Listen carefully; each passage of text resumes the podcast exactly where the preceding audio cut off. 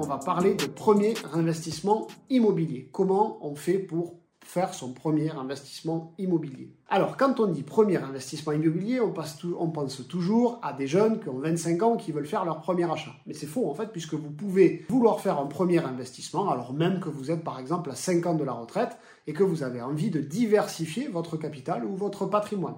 Donc déjà, le premier investissement immobilier n'est pas réservé Pour réussir son premier investissement immobilier, l'important c'est de mûrir la chose, mais surtout la première chose importante, c'est de comprendre ce que l'on fait et pourquoi on investit. Quand je dis comprendre ce que l'on fait, un premier investissement peut être différent selon les personnes. Vous pouvez avoir un petit meublé si vous êtes jeune, vous pouvez avoir un investissement en Pinel si vous avez par exemple 45 ans, et vous pouvez avoir par exemple meublé un peu plus gros en résidence senior si vous êtes à 55 ans pour préparer votre retraite. Donc ça veut dire que dans premier investissement, peu importe le support. Par contre, quel que soit le support que vous allez utiliser, il faut que vous compreniez parfaitement ce que vous faites.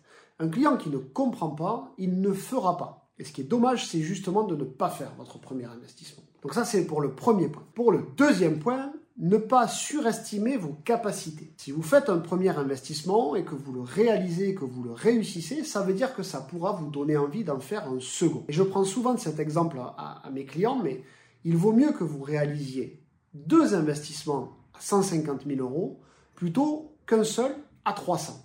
Alors, bien entendu, ça dépend de votre situation. Mais l'idée, c'est de vous dire, ne vous mettez pas en surstress par rapport à votre premier investissement. Faites un peu plus petit, mais faites-le. Donc vous allez pouvoir, si vous en faites deux au lieu d'un, déjà faire un premier plus petit et vous réservez le droit d'en faire un second. Ça vous donnera plus de souplesse peut-être dans votre patrimoine, mais surtout, ça va vous rassurer et ça va vous pérenniser. Je vous prends un exemple, si vous aviez prévu de mettre 500 euros d'effort d'épargne dans votre projet, ben, il va peut-être mieux valoir en faire un premier à 300 euros par mois et se réserver la possibilité d'en faire un deuxième.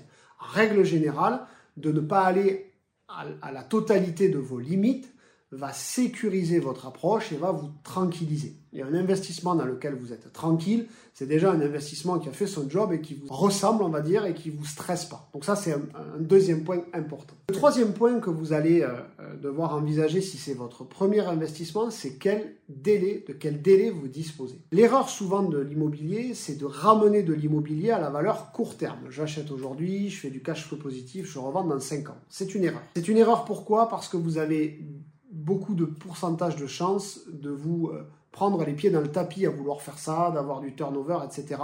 ou de faire des travaux au ravé. Bref, pour votre premier investissement, il vaut mieux qu'il vous coûte un petit peu plus, mais qu'il soit de qualité. Pourquoi? Parce que vous n'aurez pas l'assise patrimoniale suffisante pour assumer un potentiel problème.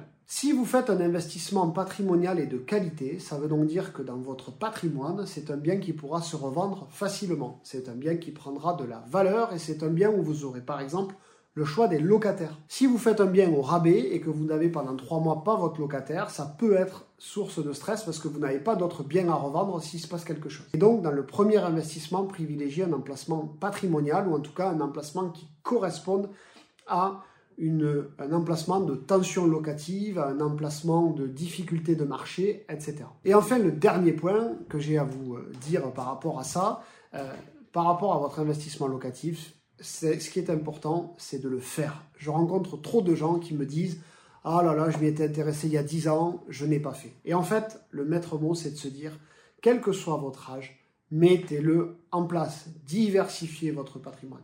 Ce qui est important de comprendre, c'est que votre prix d'achat aujourd'hui sera recalibré pour dans 5 ans, dans 10 ans, et plus vous attendez, et moins vous allez bénéficier. Or aujourd'hui, l'important, c'est de se positionner et de mettre en place et de commencer à créer votre patrimoine. Voilà pour euh, ces quelques points et astuces euh, sur euh, votre premier investissement immobilier. J'espère que ça vous a plu.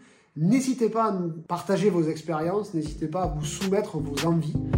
N'hésitez pas à aller sur notre site Patrimoine Store, on se fera un plaisir de vous accompagner pour vos projets.